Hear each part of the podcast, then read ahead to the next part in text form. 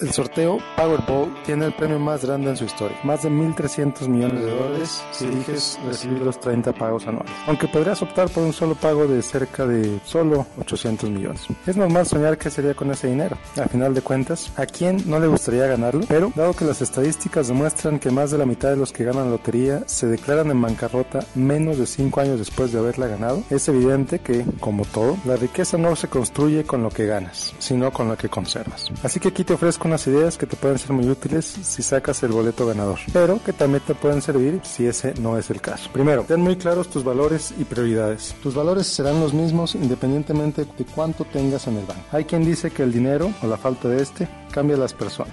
Yo estoy convencido que ese no es el caso. El dinero o la falta de este solamente proyecta lo que una persona es y lo que una persona valora. Por ejemplo, alguien que es respetuoso lo seguirá siendo tenga o no dinero, mientras que una persona grosera quizás sentirá que tiene más razón para hacerlo porque cree tener más dinero que otros. Segundo, sé prudente a quien le revelas tus ganancias. ¿De verdad quieres que todo el mundo sepa o se imagine que tienes millones? ¿Para qué quieres esa atención? ¿De qué te sirve? Tercero, rodéate de verdaderos profesionales. Necesitarás de un excelente contador, de un irreprochable abogado y de un verdadero asesor para tus finanzas. Asegúrate de que tratas con firmas profesionales que tengan tus intereses por encima de los propios. Nunca firmes nada que no entiendas y no te dejes presionar. Cuarto, prepárate para los impuestos. Si tienes un buen contador, esta será sin duda una de sus primeras recomendaciones. Un ganador de lotería verá que casi la mitad de sus ganancias van al gobierno. Pero, por otro lado, si recibes un bono o ganas un dinero inesperado, recuerda siempre apartar lo que tendrás que pagar de impuestos. Te evitarás una sorpresa muy desagradable. Quinto,